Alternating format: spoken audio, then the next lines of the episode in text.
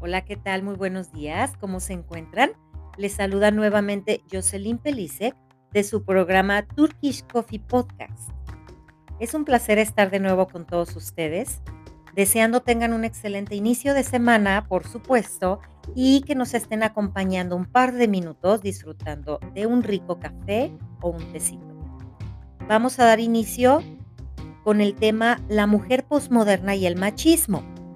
El día de ayer compartimos el subtema La primera y segunda mujer. El día de hoy vamos a hablar sobre la tercera mujer. De acuerdo a, la opinión de un sociólogo francés y escritor, que por cierto me encanta, se llama Gilles Lipovetsky. ¿De acuerdo?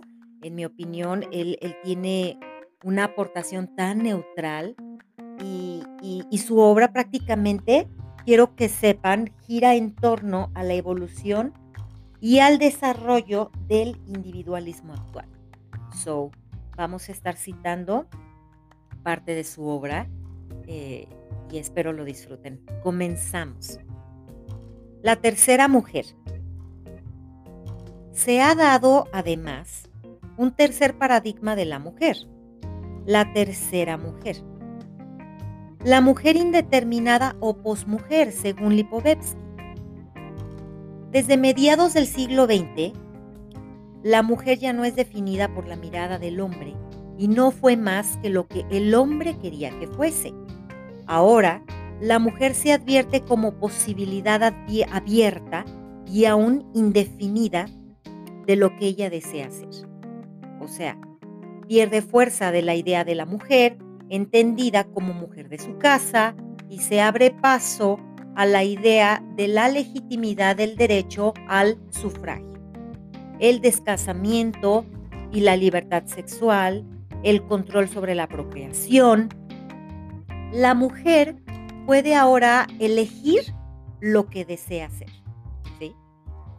Tiene el poder de inventarse a sí misma.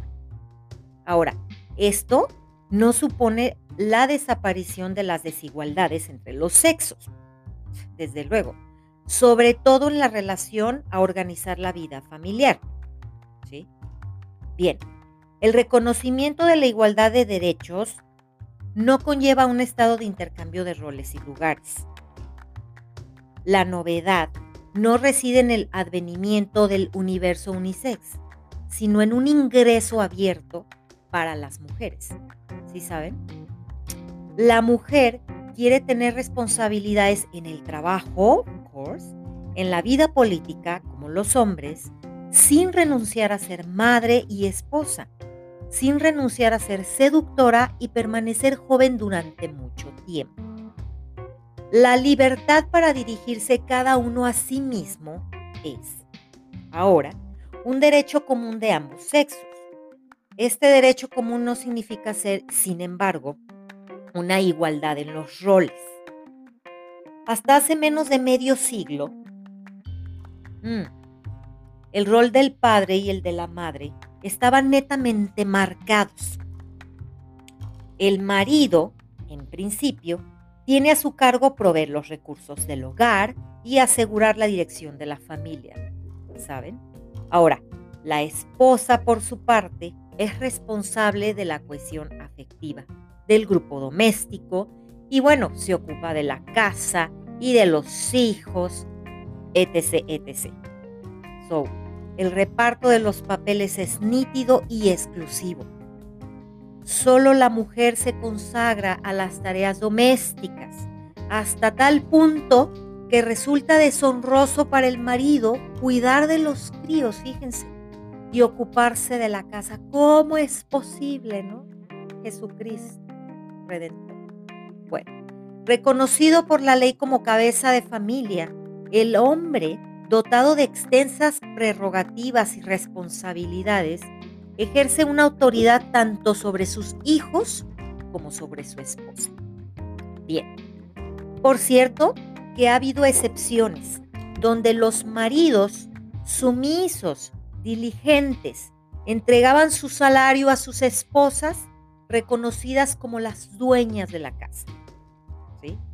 Renunciando a ejercer la autoridad en beneficio de la supremacía de la madre. Bueno, la tercera mujer, ¿cuál es? Es la que rechaza el modelo de vida masculino el dejarse tragar por el trabajo y la atrofia sentimental y comunicativa, o sea, ya no envidia el lugar de los hombres ni está dominada, ¿sí? Como diría el psicoanálisis, por el deseo inconsciente de poseer el falo, ¿sí? Representa una suerte de reconciliación de las mujeres con el rol tradicional. O sea, el reconocimiento de una positividad en la diferencia hombre-mujer. ¿Sí? Ahora, la persistencia de lo femenino no sería ya un aplastamiento de la mujer o un obstáculo a su voluntad de autonomía, sino un enriquecimiento de sí misma. So, la larga marcha por la autonomía de las mujeres no está terminada querida audiencia. Lipovetsky considera que en el futuro, fíjense bien, a mí esto me parece relevantísimo, será más importante la movilización y responsabilidad individual que las movilizaciones colectivas. Será un feminismo más individualizado, menos militante, el que se vislumbra en todo caso en las naciones europeas. Un feminismo tal vez más irónico en relación a sí mismo y vis a vis de los hombres. Un feminismo que no parte en guerra contra la feminidad y que no diaboliza al hombre. Fíjense bien. Bueno, hasta aquí damos eh, finalizada eh, la sección del segundo subtema. Reitero, el tema que estamos tratando es la mujer moderna y el, y el machismo. Por favor, quiero hacer hincapié a todos aquellos hombres y mujeres que nos están escuchando. No estamos ni del lado del feminismo ni del lado del machismo, ¿ok? Estamos em, tomando como base o como eje a unos, un punto muy neutral en este caso por parte de Lipovetsky, un, sociólogo eh, y, filósofo francés que por cierto tiene vida, no, no, no ha fallecido. Y, bueno, estamos adheridos a, sus, a sus tratados y, ahora sí que como recurso. Espero que lo disfruten y, que cada, tanto hombres como mujeres, podamos aumentar la, manera de, visión, que, podamos expandirnos un poco este, sin, sin colocarnos a una bandera o una etiqueta o el machismo o el feminismo. No, no, en absoluto. La idea es únicamente ampliarnos. Ok. Sin extenderme más, les deseo que tengan un lunes maravilloso, sean amables, sean buenas personas y pásensela bonita. Nos vemos el día de mañana.